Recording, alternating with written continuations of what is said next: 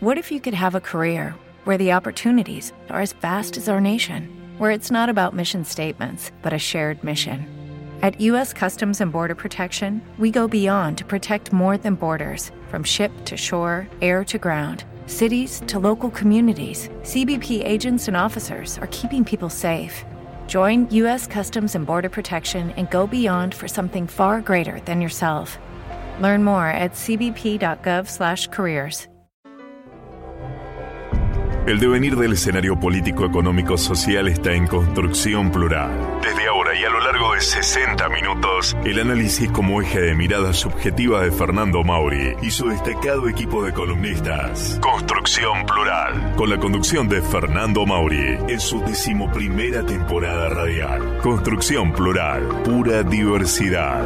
Lunes a jueves por Radio Trend Topic. Seguilo en Twitter, en su cuenta arroba abordajes y en su blog www.abordajes.blogspot.com.ar. agora.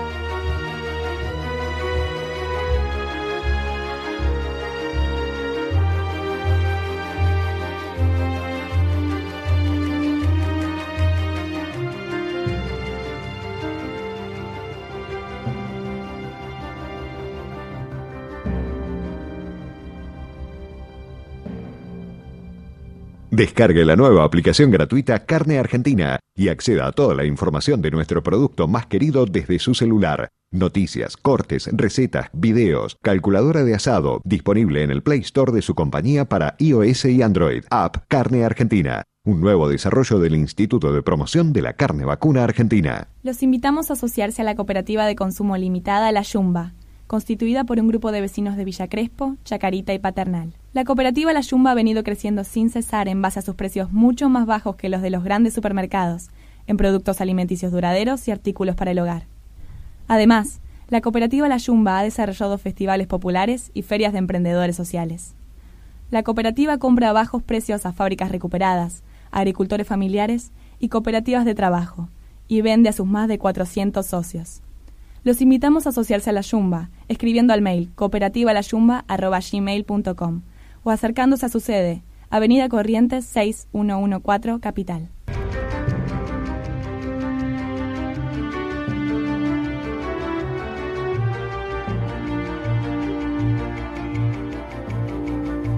¿Qué tal? Muy buenas tardes, ¿cómo les va? Que estamos en Construcción Plural arrancando y cerrando la semana. Es jueves, cierre de semana y previo también un fin de semana largo que nos tendrá, nos tendrá el lunes con ustedes, pero en una edición grabada, seguramente junto a las voces de Miguel Esqueriti, charlando con nuestro columnista un poco de política, y de Israel Otrastain hablando un poquito de educación. Así que por ahí la va este Construcción Plural, como les digo, de jueves. Hoy estaremos dialogando también, de acuerdo a lo previsto, con eh, nuestro columnista en materia laboral, Horacio Gic. Hay información laboral, está el ultimátum de la CGT, título catástrofe, eh, ahí en Infobae a esta hora, empezando la tarde, ultimátum de la CGT al gobierno. Si ofrecen migajas, habrá paro, lo advirtió Juan Carlos Smith, Smith Smith, uno de los tres secretarios generales de la Central Obrera. La semana que viene debería haber una respuesta razonable. Esto en el marco también de declaraciones de el ministro de Trabajo Jorge, Jorge Triaca, en el sentido de que em, si hay un bono eh, a trabajadores será para los que menos ganen. Eh, o para los más necesitados directamente. La semana pasada la, parece que el gobierno lanzó versiones o iniciativas en estudio de que iba a haber bono para los estatales, también se iba a impulsar la actividad privada y ahora parece que se quedan bonos jubilados, bono asignación universal por hijo y no mucho más. Habrán visto un poco las cuentas fiscales. Bueno, esto en definitiva es lo que se ve. ¿eh? Eh, así que ahí estamos. Eh, temas a tratar, como les digo, hoy en un ratito con el doctor Horacio Gic aquí en Construcción Plural. Más allá de eso, si uno agarra los medios, todo es Matthew. ¿Eh? Y no es Matthew su pandillero. Buenas tardes, don Axel Pérez Coldeira, nuestro productor, operador y hombre todoterreno. No es Matthew sus pandilleros de Los Autos Locos. Este, ¿Recuerda recuerda Pérez Coldeira Los Autos Locos? No se haga el pibe. ¿eh? Bueno, gran serie, gran serie, gran. Eh, Mati y su pandillero había también una banda. Yo tenía un compañero en su momento de colegio que puso una banda y hizo una banda y le puso Matthew y sus pandilleros, es original. Bueno, es el huracán Matthew, ¿no? El gobernador de Florida evacúen, es que, que la tormenta los matará, permanezcan en su habitación hasta que Matthew haya pasado, se le dice a los argentinos, por ejemplo, y a otros turistas, allá por un argentino, un hotel de Miami, bueno, un huracán que ha dejado más de, ciento, eh, más de 100 muertos en Haití, y bueno, ahí estamos. Era una jornada que, como digo, es tranquila, no hay grandes novedades a esta altura de la tarde ¿eh? y de cara ya un poquito al fin de semana, lo que les digo. Em, me gusta también empezar afuera, ¿no? A ver, y tenemos un audio en ese sentido, ¿no? Este, bueno, eh, vamos a complementar esto con un audio porque eh, hablamos de la comunicación macrista el otro día, ¿se acuerdan? Este, algún rol tiene Antonia, algún tiene, rol tiene la señora Aguada, la esposa del actual primer mandatario. Bueno, ahora el que ha movido a la dama, lo tuvo, perdón, lo tiene Malena Galmarini, que justamente estos días ha estado por los medios ahí como figurista, acompañante, figurita con todo respeto, ¿no? De, del eh, precandidato presidencial Massa, que ya lo fue, fue candidato presidencial, ahora es precandidato posible presidente dentro de dos años en este bendito país. Eh, lo tuvo Chiche Dualde, lo tuvo Karina Rabolini y ahora mueve la dama. ¿En dónde? En Brasil. A ver. Meu trabalho será voluntário para sensibilizar e mobilizar setores da sociedade em torno de ações que possam garantir melhoria na vida das pessoas. Começo pelo apoio ao que acredito ser uma das bandeiras mais relevantes e com maior resultado a médio e longo prazo. Os cuidados e o estímulo ao desenvolvimento das crianças durante a primeira infância.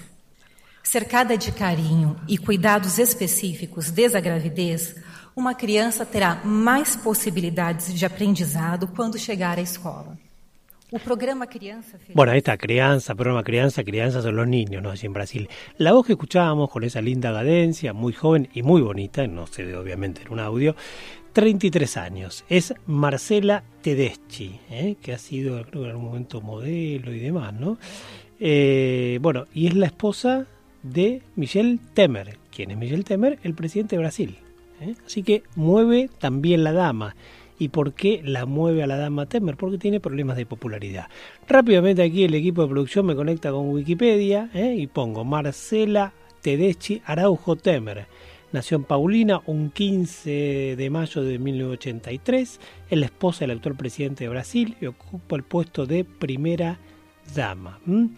Eh, así que, bueno, eh, ha sido, también se habla de fenómeno mediático, cuando todo esto jugó ahí el tema de, de Temer, ¿eh? dicen que es sencilla y que rechaza la exposición, no trabaja y pasa todo el tiempo con su hijo Michaicinio. ¿eh?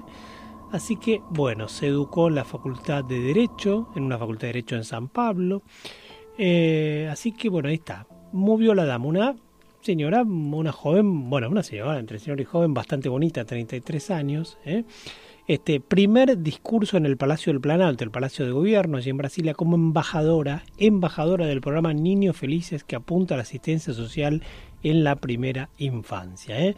La aparición en escena de Temer había sido demorada debido a que el gobernante, de la esposa de Temer, ¿no? debido a que el gobernante prefirió esperar dejar pasar la campaña electoral de las municipales del domingo que produjeron la verdad que una debacle muy fuerte del PT, que gobernó hasta hace poco con Dilma y antes con este Lula. Eh, bueno, se trata de ser más amistosa, más cercana a la imagen de un gobierno que apenas tiene una mujer ministra. ¿eh? Este dato también se lo ha criticado en su momento el gabinete de Temer, que barrió con todo el gabinete de Dilma Rousseff y tenía una sola mujer, ¿eh? mientras algunas aquí legisladores pelean porque haya un 50% de cupo femenino. Bueno, Temer nombró a su esposa al frente de un subsidio para la primera infancia en Brasil y entonces mueve a la dama, a la primera dama, hacia el centro del tablero político en busca de mejorar su imagen, donde las encuestas dicen que el 68% de la población brasileña tiene desconfianza de Michel Temer. Así que pone a jugar a la dama, relanza su imagen. ¿eh? Él dice o se habría comprometido en lo que dicen que a no ir por la reelección que le permite la Constitución. ¿Se acuerdan que hablábamos ayer aquí con Marcelo Cantelmi, de Brasil, del comicio, las municipales del domingo, la debacle del PT? Eh, San Pablo con un triunfo importante de la oposición, uno de los partidos brasileños, el Partido Socialdemócrata, que se encamina, sea el, a través del es el partido de Fernando Enrique Cardoso, no el sociólogo destacado expresidente del país, sea a través del vicecanciller Serra, sea a través de Alkin, que es el gobernador de San Pablo, no se eligieron gobernadores, se eligieron más abajo alcaldes este fin de semana, o sea a través de Aesio Neves, quien perdió en segunda vuelta hace dos años con Dilma Rousseff, bueno, se encamina probablemente a ser gobierno dentro de dos años. Y Temer, que es del PDMDB, que es el partido que siempre cogobierne, que en este paso pasó a encabezar un gobierno, una administración, bueno, es el que de ese partido, Temer dice que no irá por la reelección. Por otro lado, hubo una campaña en los medios, a toda página, que dice vamos a sacar a Brasil del rojo para volver a crecer. Es ¿eh? una campaña propagandística que apareció en diarios y se expandirá, se expandirá hacia radio y televisión. ¿eh? Y este sacar del rojo, se habla del rojo fiscal e implícitamente también se habla de rojo del rojo del PT, que es el color del PT. Así que bueno, vemos que también tenemos ahí, este, tienen sus cosas, ¿no? La comunicación la comunicación del PT en este caso, perdón, post-PT, la comunicación del PDMDB, la centro derecha que hoy gobierna allí en Brasil, que quiere dar un paso adelante, salir de la impopularidad, de un gran escepticismo que hay entre la población. Recordemos que Temer casi se escondió, ¿no? sin más lejos, en, el, en los Juegos Olímpicos, ¿no? que organizó Brasil hace muy poco. Este, así que, bueno, ¿eh? ahí hablamos de comunicación del PRO, de Cambiemos, ahora también hablamos un poquito de un tema que siempre nos gusta bucear, que es la comunicación política y lo que se plantea, por ejemplo, con esto de mover la dama, ¿eh? de generarse más candidez, más amistoso, más cercanía a través de la figura femenina de la muy joven y bonita, agraciada este, primera dama allí en Brasil del presidente Temer. Bien, hablamos también de comunicación y medios y aprovechemos para romper lo duro de la agenda que siempre tratamos aquí de política, economía, exterior, social. Bueno, seguíamos hablando un poco de comunicación y en este caso eh, hoy veíamos una etapa de Clarín que es crítica de alguna manera con el gobierno, ¿eh? Eh, digo, es un palo, ¿no? ¿Qué decía la etapa de Clarín o el título de etapa más importante de, del diario de la familia Noble, bueno, refería a la fallida candidatura a, presidir Naciones Unidas por parte de la actual canciller Malcorra, ¿no? Eh, la tapa de Clarín, el eje central, digamos, justamente refería a esto como de alguna un fracaso, ¿no? Vetada por los ingleses, Malcorra no llegó a la ONU, no llegó a la jefatura de la ONU, que ayer lo comentamos aquí, no se decidió a favor de un portugués, de un europeo, y sigue en su cargo. Dice, tema del día, una apuesta fallida del gobierno. Bueno, título negativo por parte de Clarín. ¿Y a dónde quiero ir? Bueno, un informe muy interesante, este, por demás, este jugoso site que es diariosobrediarios.com, bueno, revelaba días pasados que La Nación y Página 12 construyen a dos gobiernos y casi dos mundos, dos países distintos, ¿no? Los extremos saltan a la vista en los matutinos, La Nación con muy pro-oficialista, manteniendo que haya una línea ideológica de centro derecha, y página 12 que ve todo negativo, no todo mal. En el medio los diarios financieros, el cronista ámbito y medios como Perfil, bisemanario que aparece ese domingo, tratan de mirar el vaso medio lleno y el vaso medio vacío. Y el dato es Clarín, ¿no? Eh, Clarín, decía Diarios sobre Diarios, es uno de los más equilibrados. Por eso digo esto del palo al gobierno. Clarín, pese a lo que podía pensarse, no es que apoya abiertamente o apoya muy claramente al gobierno de Macri más que apoyar a Macri, actúa bastante equilibrado, si se quiere con una mirada a favor, esto lo agrego yo, pero sobre todo es duro con el pasado y cada tanto saca una tapa. La última fue creo que el tema de los fondos de Santa Cruz, como Néstor Kirchner se robó parte o manejó discrecionalmente los fondos de Santa Cruz por las regalías petroleras allá en el gobierno del presidente Menem. Con lo que digo, la conclusión es que Clarín, más que este, defender al gobierno, equilibra bastante, yo agregaría con un saldo favorable a favor del gobierno. En la etapa de hoy esto vemos que justamente equilibra y es contrario, es negativa, pero sobre todo se engancha en pegarle al kirchnerismo. ¿eh? Que los aires oficialistas pasan por la nación, lo sumamente crítico por página 12. ¿eh? Para mí se va de Mambo Página 12, algunas veces se va también de Mambo La Nación, con el informe de la pobreza de 32.2%, Página 12, por ejemplo, y esto fue destacado por Clarín y otros medios, le erró la foto, puso una foto que es vieja, que no es de la Argentina y demás, con, con gente, con niños humildes en pobreza, y tituló Pobreza, ¿eh? Pro, el partido de Macri, Eh, pero donde quiero llegar de este muy interesante, atinado informe de diarios sobre diarios, habla de Clarín como un nuevo equilibrista y dice que lo que va de, de todo el año, eh, este, queda demostrado que el rumbo editorial del matutino rompió con cualquier diagnóstico previo. En septiembre, por ejemplo, lleva tres títulos favorables, tres adversos y cinco neutros, mucho neutro para referirse al What if you could have a career where the opportunities are as vast as our nation, where it's not about mission statements, but a shared mission? At U.S. Customs and Border Protection, we go beyond to protect more than borders from ship to shore, air to ground cities to local communities, CBP agents and officers are keeping people safe. Join U.S. Customs and Border Protection and go beyond for something far greater than yourself. Learn more at cbp.gov/careers. Eh, pero este, donde le ha pegado, por ejemplo, bueno, en marcha atrás del impuesto a las ganancias, en masiva marcha de la CTA, en la inseguridad, etcétera, etcétera, pero donde sí capitaliza a favor del gobierno es pegarle al kirchnerismo. Ha sostenido, sí, este, un duro combate, ¿eh? un dato que es innegable, dice el de Diarios, el avance judicial contra el kirchnerismo está más presente que nunca en la redacción de la calle porteña de Tacuari en Clarín, casi un tercio de las menciones centrales de septiembre le llevan malas noticias a Cristina Fernández de Kirchner y los ex miembros de su gabinete. Con lo cual es un dato ¿eh? que Clarín, eh, más que apoyar a Macri, es muy crítico, le pega muy duro si bien apoya tangencialmente o implícitamente a Macri, es más lo que hace que puede capitalizar Macri en recordar el pasado que en destacar cosas del presente. Esa era un poco la conclusión. Funcionalmente Clarín es oficialista si quiere, pero más que por destacar el presente, claro, tiene a veces algunas cosas para destacar y otras muchas, mayoría no, probablemente, eh, es por recordarnos el pasado reciente con el matrimonio Kirchner a lo largo de 12 años, en lo que fue para algunos la década ganada y para muchos de nosotros puede ser la década desperdiciada o claramente la década robada.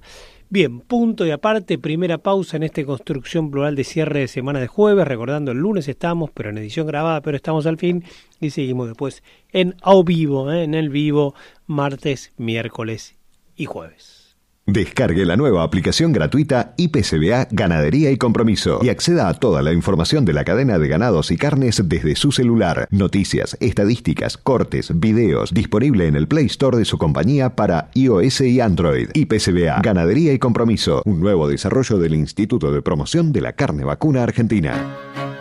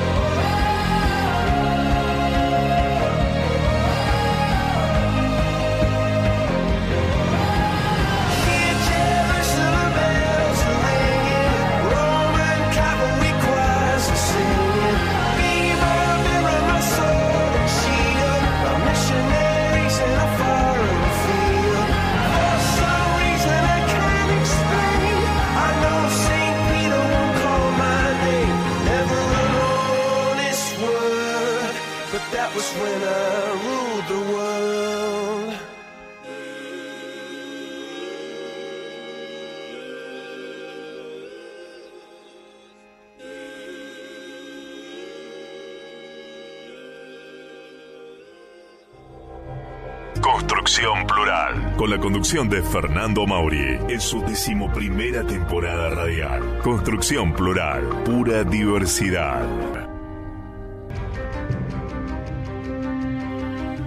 Bueno, muy bien, muy bien. Decíamos que título catástrofe, ¿eh? casi, casi los portales, por ejemplo, Infobae, ultimátum de la CGT al gobierno, si ofrecen migajas, habrá paro, lo decía Smith, uno de los tres integrantes del triunvirato de la Central Obrera Reorganizada. La semana que viene debería haber una respuesta razonable se menciona, ¿no? Del gobierno tiraba versiones de que este, baja, rebaja de ganancias, no pagar ganancias, perdón, no pagar ganancias, no pagar eh, que el aguinaldo no pague ganancias, un bono para jubilados que cobren la mínima, un bono para aquellos receptores humildes de la asignación universal por hijo.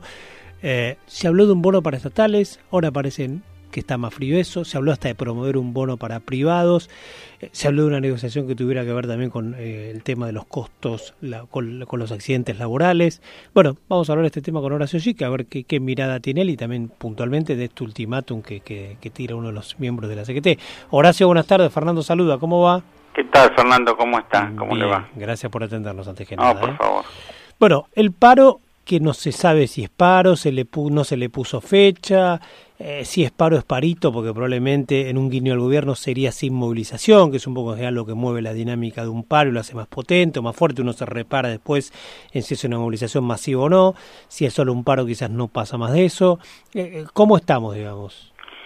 Bueno, yo no sé si, no sé qué va, el, tema es si eh, ¿qué, ¿qué, necesita usted de mí? Si una, una evaluación, si ya es, necesario, indispensable y correcto un paro. Hay sectores como, por ejemplo, eh, los sectores de la CTA o ATE que desde el mismo día que asumió el gobierno eh, o desde antes ya están en la resistencia y en, en los paros porque consideran que es un gobierno neoliberal y, no, y están en una foto y no ven el proceso recesivo que estaba en la Argentina desde el 2011, que eh, no había creación de empleo, digamos, ni, inversión, y estábamos en un proceso recesivo, y el gobierno tuvo que eh, comenzar a revertir eh, la mala praxis y el proceso, bueno, y el latrocinio que se, se cometieron en todos estos años, en la cual se agotaron los stocks, la autonomía energética, eh, la infraestructura, eh, todo lo que se aprovechó en la época de vacas gordas.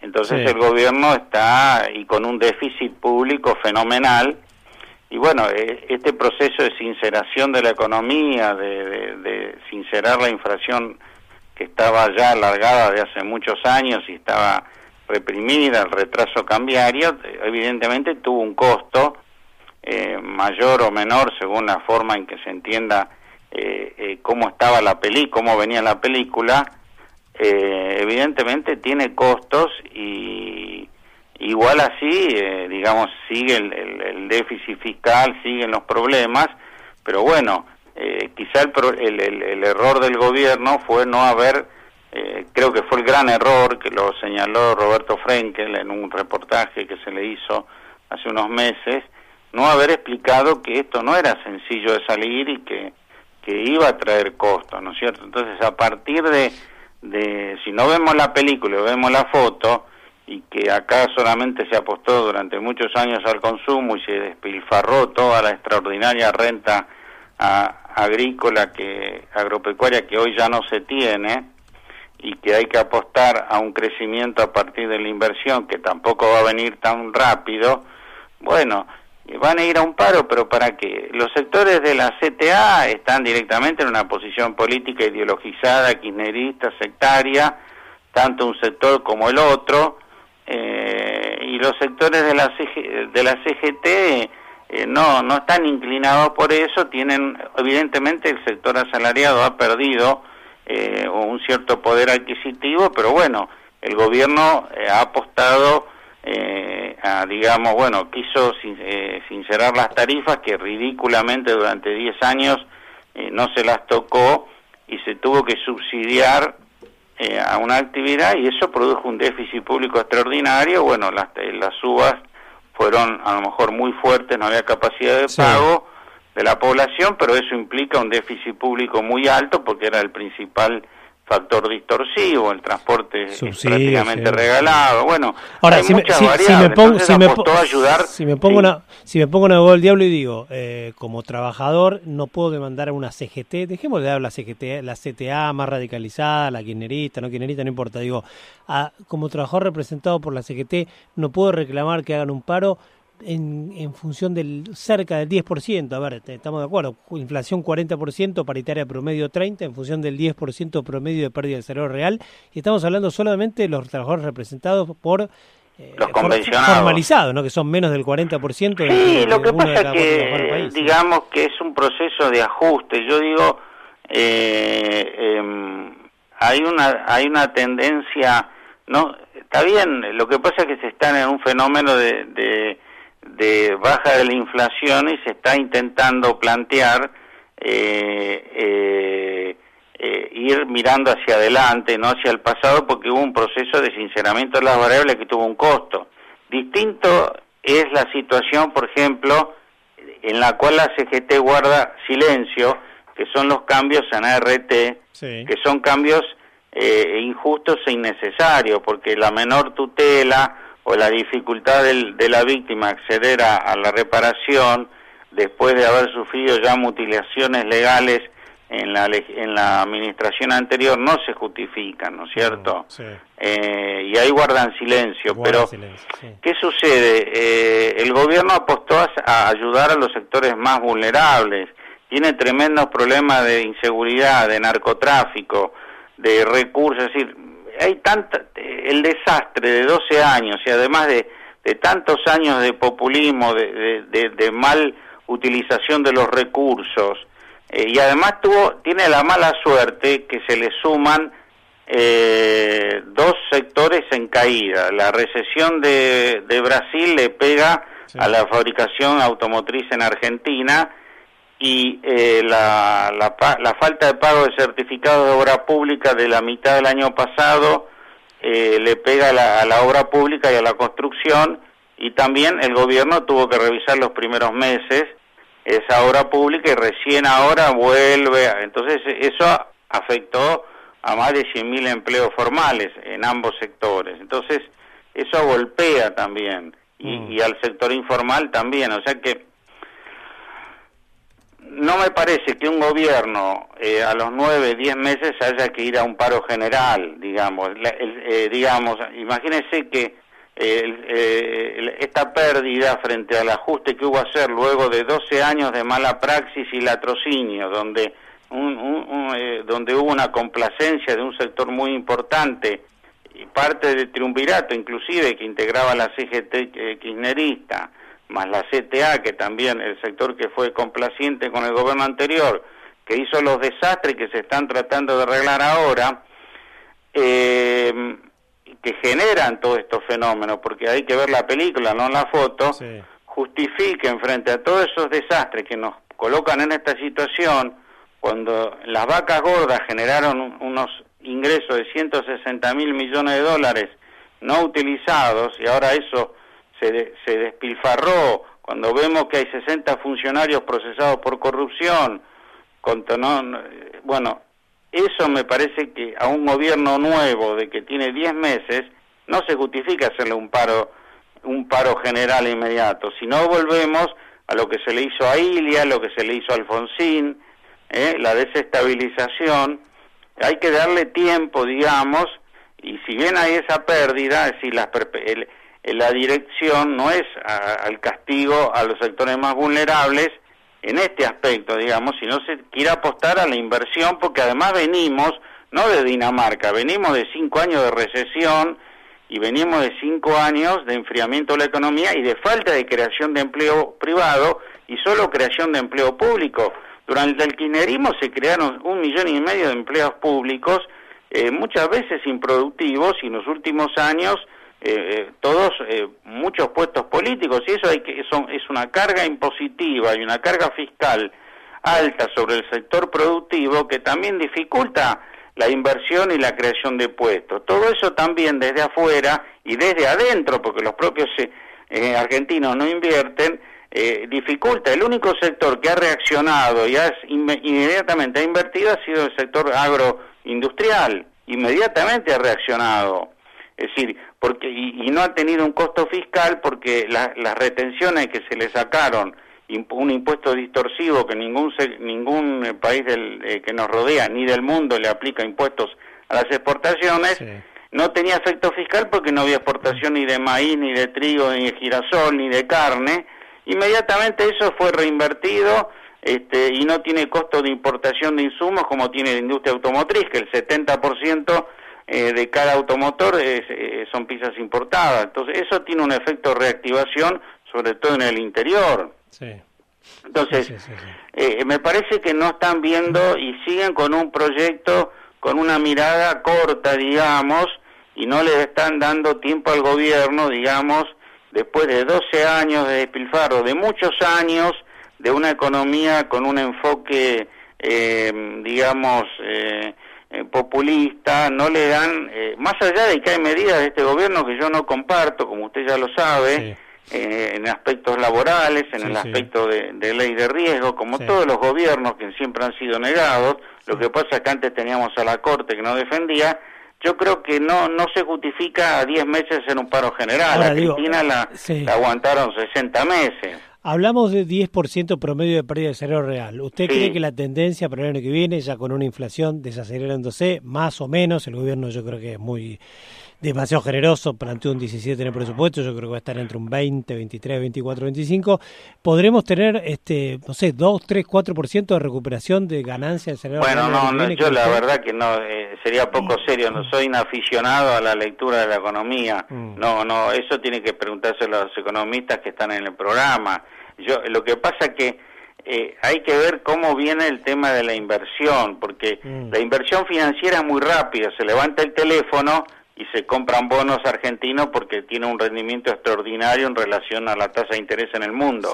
Ahora, venir a instalar una fábrica en la Argentina con, con, con, con, situaciones como esta, bueno, uno tiene que pensar a 10 años vista, porque no es poner una carpa y llevársela, como entonces, de, de eso depende, es decir, eh, eh, Macri en ese sentido ha hecho jugadas muy buenas, pero el capital para decidir si instalarse en Argentina, Colombia, Brasil, Chile, Zambia, Estados Unidos o cualquier lado, tiene que tener una seguridad que el proceso va a ser largo, que va, que, o sea, yo instalo una producción acá, digo el extranjero como el nacional. Ahora se está hablando de vaca muerta, bueno, que puede ser eh, una, una reserva estratégica, bueno, pero hay que inyectar 20 mil millones de dólares todos los años con un petróleo que, bueno, tiene que subir un poco de precio, pero quieren condiciones de estabilidad, con salarios los salarios de los petroleros son altísimos, acá tenemos problemas de fletes, de distancias. En, el precio del petróleo bajó en el mundo porque por el boom de petrolero de Estados Unidos con el shale oil, el shale, oil y el shale gas. Entonces, pero bueno, ahí fueron un montón de empresas pequeñas y medianas en un proyecto de 40 años de lograr la autonomía energética. Estados Unidos lo logró, pero bueno, acá habría que hacer eso, pero nosotros, el Estado no tiene ese capital, ni los privados argentinos, se necesitan esas inversiones, pero tienen que ir no con el riesgo de que vengan unos, que le hagan una, una huelga o que esté la discusión de la tarifa que sea irrisoria, en fin, eh, este es el problema, donde si viene se plantea, eh, escúcheme, como el amparo del, del, del subte, que una jueza diga que la tarifa de 4,50 es baja porque no puede contemplar el mantenimiento de, de, las líneas de, de, las líneas férreas al subte. Son cosas que lo miran, dicen como eso está en discusión, cuando en cualquier país del mundo la tarifa del subte es uno, dos euros, uno, dos dólares o tres. Es decir, entonces hay que dar, tienen que ver, estos son nueve meses contra doce años y muchas más de de populismo. Mire cómo está la provincia de Buenos Aires. Está gobernada por el peronismo desde el año 87 y es territorio comanche hoy día. Sí. Eh, eh, ¿Entiende? Entonces, ¿qué, estamos pretendiendo? Ahora van a paro general si ellos son corresponsables. Eh, Héctor Daer integraba la CGT de, de, de Caló. Calladito la boca iba a aplaudir todos los días. Entonces, veo esto, eh, que están exigiendo, sí, se perdió salario, yo lo entiendo, pero ¿y qué quieren? Ahora, el error del gobierno fue haber planteado un camino de rosas cuando hubo que sincerar todas estas variables después de, todo el desastre, de la pérdida de stock, de reserva, eh, de stock de, todo tipo, de, que agotaron las reservas, del latrocinio, de la mala praxis, en fin, de la pérdida de autonomía energética, se perdieron 11, 10 mil, 11 mil millones de dólares por año importando petróleo desde el 2010-2011. Sí, sí, ahí el macrismo estuvo muy, el gobierno estuvo muy tibio, digamos, en no trazar Y vaya a saber las razones, y bueno, muy débil, ahora recién empiezan, bueno, cuando apareció el índice de pobreza, fíjese, pudiendo alimentar a 300, 400 millones de habitantes con 40, un país subpoblado, la Argentina tiene el territorio de la India. Sí y viven allá 1.200 millones de habitantes y acá 40 millones. Fabricamos alimentos para 400 millones de habitantes y hay un 30% de pobreza. ¿Qué significa? Con, con la riqueza que entraron estos años, 160 mil millones de dólares. Broderson dice que es el equivalente a las exportaciones argentinas entre el 42 y el 2000, lo que ingresó entre el 2002 y el 2015, el 2014 es un estudio de él. Y por retenciones agropecuarias, impuesto distorsivo absoluto que menos se puede seguir aplicando cuando los precios están en baja y el, el dólar eh, tiene retraso cambiario, ya no es el dólar del 2002.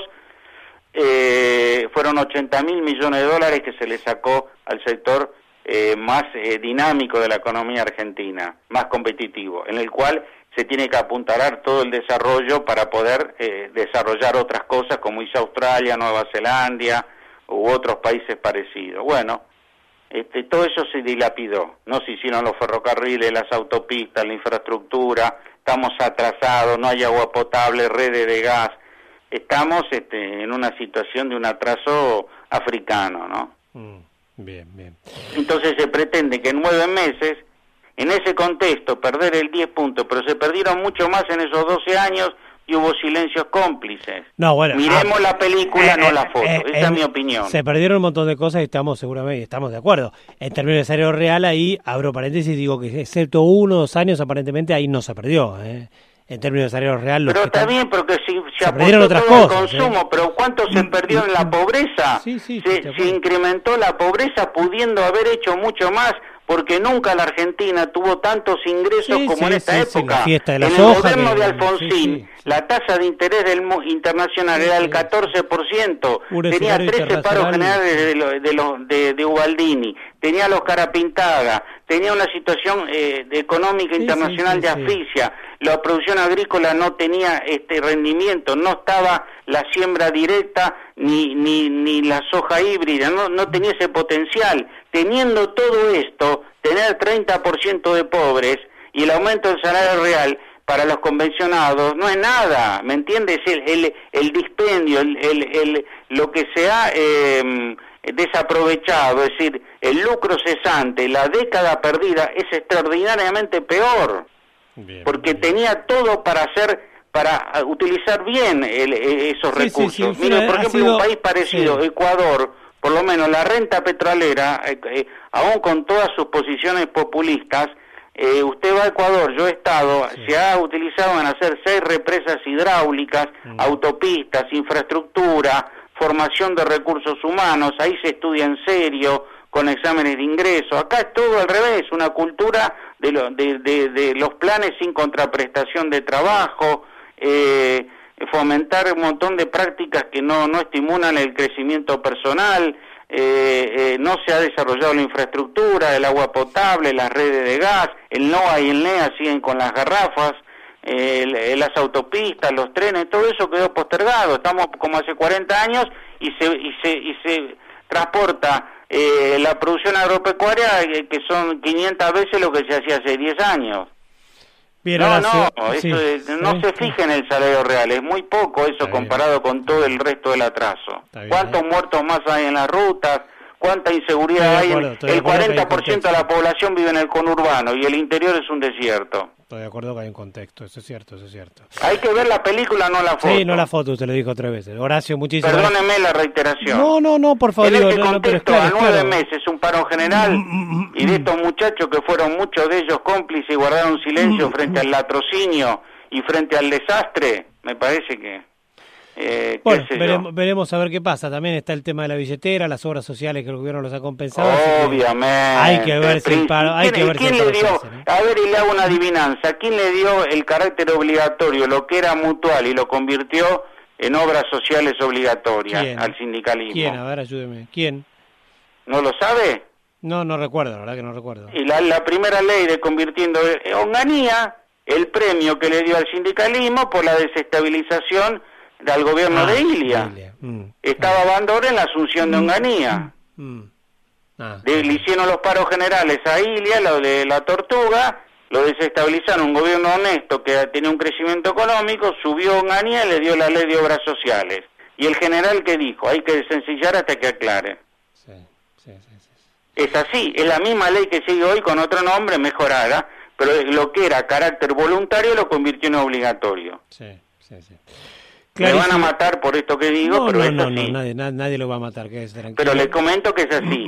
La ley se la dio no Perón, sino se la dio Onganía. Sí, yo, yo, estaba, yo estaba tentado, yo, yo estaba tentado, sociales yo estaba tentado, estaba tentado a decirle Perón, pero imaginé que tenía cierta trampita la pregunta, así que yo iba a decir Perón. pero es un hecho histórico. No, no, digo trampita en el sentido que uno piensa, bueno, se lo dio Perón, pero... Onganía. Bueno, por eso, por eso. ¿Y, qué dijo Perón desde el, desde el exilio? Hay que sencillar hasta que aclare. Y en la Casa de Gobierno estaban todos los dirigentes sindicales en la asunción de Onganía, con Bandora a la cabeza. Sí, sí, eso lo recuerdo, eso lo recuerdo. ¿Y por qué? Era el premio a los paros generales que le hicieron a Ilia, lo desestabilizaron. Sí. Y bueno, y los tres paros que le hizo eh, le hizo Ubaldini a Alfonsín con los levantamientos cara pintada, con los golpes de mercado, mientras jugaba los militares, y, la tasa de interés al 14%, y Reagan que lo hostigaba, también. Y después vino el golpe de mercado final, el shock, y después vino Menem, y la reforma y las políticas de, eh, bueno, acuérdese el libro de Naomi Klein, el, capitalismo, el, catástrofe, el shock. Ante el desconcierto vino toda la oleada esa ultraliberal. Horacio, abrazo enorme como siempre. ¿eh? Listo, un abrazo. Gracias por participar. Horacio Gic, aquí en Construcción Plural, abogado laboralista él, colaborador nuestro. Nos vamos a la pausa ¿eh? este, con 19 grados, 8, casi 20, jornada ahora que está un poco nublada. Y ya volvemos aquí en Construcción Plural a compartir los últimos 16 minutos de este jueves. Descargue la nueva aplicación gratuita IPCBA Ganadería y Compromiso y acceda a toda la información de la cadena de ganados y carnes desde su celular. Noticias, estadísticas, cortes, videos, disponible en el Play Store de su compañía para iOS y Android. IPCBA Ganadería y Compromiso, un nuevo desarrollo del Instituto de Promoción de la Carne Vacuna Argentina. Los invitamos a asociarse a la cooperativa de consumo limitada La Yumba constituida por un grupo de vecinos de Villa Crespo, Chacarita y Paternal. La cooperativa La Yumba ha venido creciendo sin cesar en base a sus precios mucho más bajos que los de los grandes supermercados, en productos alimenticios duraderos y artículos para el hogar. Además, la cooperativa La Yumba ha desarrollado festivales populares y ferias de emprendedores sociales. La cooperativa compra a bajos precios a fábricas recuperadas, agricultores familiares y cooperativas de trabajo, y vende a sus más de 400 socios. Los invitamos a asociarse a la Yumba, escribiendo al mail cooperativalayumba.gmail.com o acercándose a su sede, Avenida Corrientes 6114, Capital.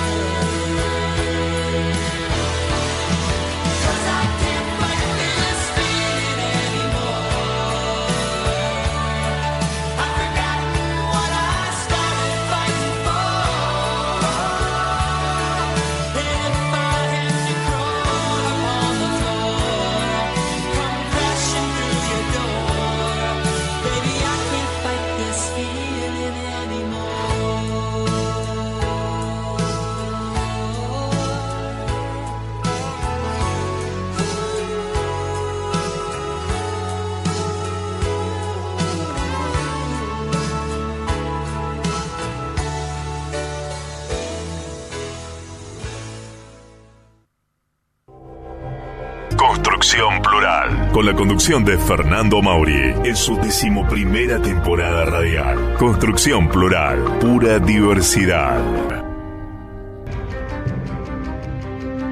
Muy bien, muy bien, aquí estamos por despedirnos, pero en los últimos minutos vamos a pincelear un poco, a repasar un poco con pinceladas algo de lo que venimos hablando en la semana. A ver, pobreza, todo el mundo habló, 32.2, eh, eh, el dato terrible, eh, sin mayores consideraciones, porque es tan claro, digamos, ¿no? El dato que nos, de alguna manera, plantea a todos, ¿no?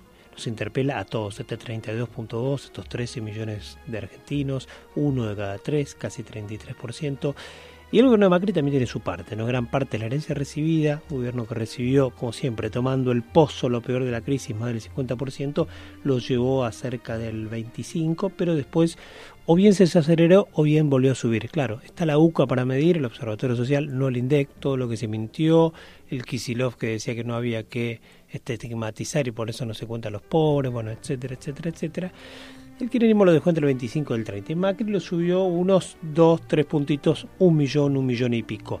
Y esto le cabe a Macri, ¿eh? también, que es el gobierno actual que estamos hablando.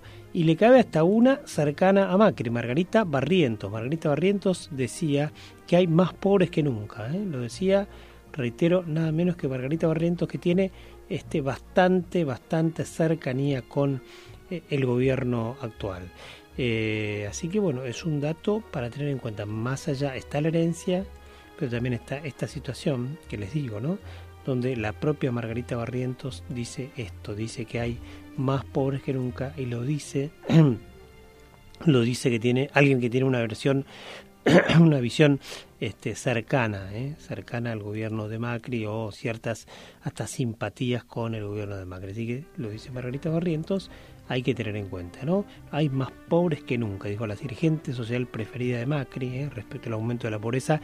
En estos, el lunes se cumplen los 10 meses de gestión del gobierno del actual presidente de la nación. Eh, tiene que ver con esto, obviamente, con la pobreza, el tema de ingresos y el gasto en alimentos. Por ejemplo, el costo de la canasta de alimentos de este mes pasado de septiembre aumentó casi 2%, 1.97. El acumulado en estos primeros nueve meses del año da 30.7%. Estoy hablando con la referencia que nos acerca la gente de Héctor Polino, eh, consumidores libres. Como siempre, entonces, en septiembre, el seguimiento de precios de la canasta de alimentos que ellos preparan, eh, de 38 artículos de primera necesidad, y que arroja entonces casi un 2% y casi, o más del 30% en acumulado en lo que va de los primeros nueve meses del año, más o menos a tono con la inflación que se espera que es del 40% en lo que va del año. Cuando hablamos de la herencia recibida, hablamos de Cristina Fernández de Kirchner, y cuando hablamos de Cristina Fernández de Kirchner, parece que hablamos de corrupta. Según Giacobbe Asociados, la consultora, eh, este, una encuesta de opinión pública en torno a la imagen de la expresidenta Calabaza, agrego yo, Cristina Elizabeth Fernández de Kirchner, corrupta es la palabra con que más se la relaciona a la exmandataria, seguido por ladrona, corrupta ladrona, después líder, eh, una positiva, y después delincuente. La imagen, según Jacob, está en torno al 64%, eh, es la negativa, 29.3 positiva, va alta de conserva dentro de todo, dentro de los pobres, 29.3 y 5.3% regular. ¿eh? Eso es Cristina Fernández de Kirchner. Y por último, ¿eh? por último el dato de las low cost. ¿eh? ¿Se acuerdan que hablamos aquí el martes, en la edición del martes con Pedro Andrievis, un tema que nos interesa en el mercado aerocomercial, lo que tiene que ver con el turismo?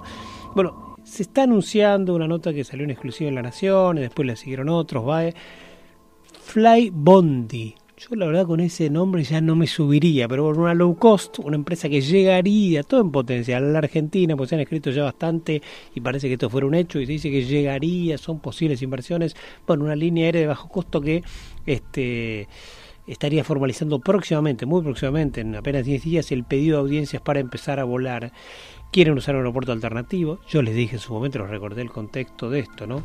Eh, la low cost, en muchos casos, en Europa, por ejemplo, no salen del aeropuerto principal, ¿eh? sino que vuelan de un segundo aeropuerto. Por ejemplo, en San Pablo, por eso existe Congonhas, ¿no? Como segundo aeropuerto de cabotaje, también para empresas de bajo costo. Así que está Flybondi, que se querría volar a Buenos Aires, Salta, Bariloche, bueno, a los destinos entre Mendoza, centrales del país, es una posibilidad, yo lo veo difícil, ¿eh? Pretenden dos tener un Airbus 320 de 180 asientos o los Boeing 737-800 de 189 asientos, o sea, 190 asientos más o menos. Em, dicen que eh, según datos de la operación de esta empresa en ciernes, desde que un avión aterriza hasta que está en condiciones de volver a despegar, pasan entre 40 y 50 minutos. ¿eh? Y ellos dicen que este Flybonding necesita que no pasen más de 130. El único problema que tiene es que hay tarifas mínimas y máximas, ¿eh? sobre todo en cabotaje, establecidas por el Estado. Las máximas, las máximas este, ya, se, ya están liberadas, pero las mínimas existen y eso entonces justamente eh, no les permitiría bajar costos. Eh, veremos, porque ya les digo, me suena que ya con este nombre y aparte es una posibilidad, no hay, no es nada seguro, seguro. Veremos qué pasa más adelante. Bien, este, nos estamos despidiendo, ¿eh? nos estamos despidiendo hasta el próximo lunes, edición de Construcción Plural Normal, pero grabada, y el martes ya volviendo, como les digo, a vivo aquí en Construcción Plural en toda la semana, martes miércoles y jueves. Muchísimas gracias una vez más Axel, muchísimas gracias de ya, más que Axel a ustedes por estar allí. Nos reencontramos, nos pueden encontrar como siempre en nuestro nick allí en Twitter, arroba bordajes, y en nuestro blog donde encuentran las tapas de los diarios de todo el mundo cada mañana más o menos temprano, www.abordajes.blogspot.com.ar. Muy buen fin de semana, excelso fin de semana largo para todos y todas.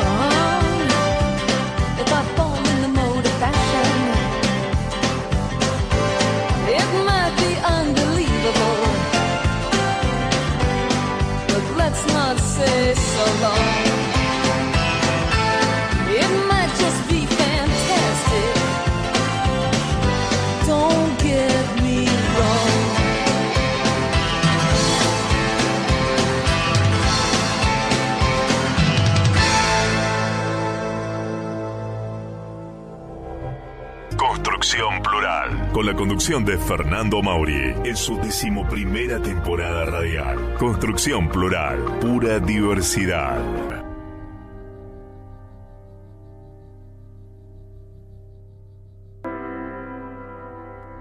Haremos nuestro mejor esfuerzo para que los resultados que buscas en esta primavera 2016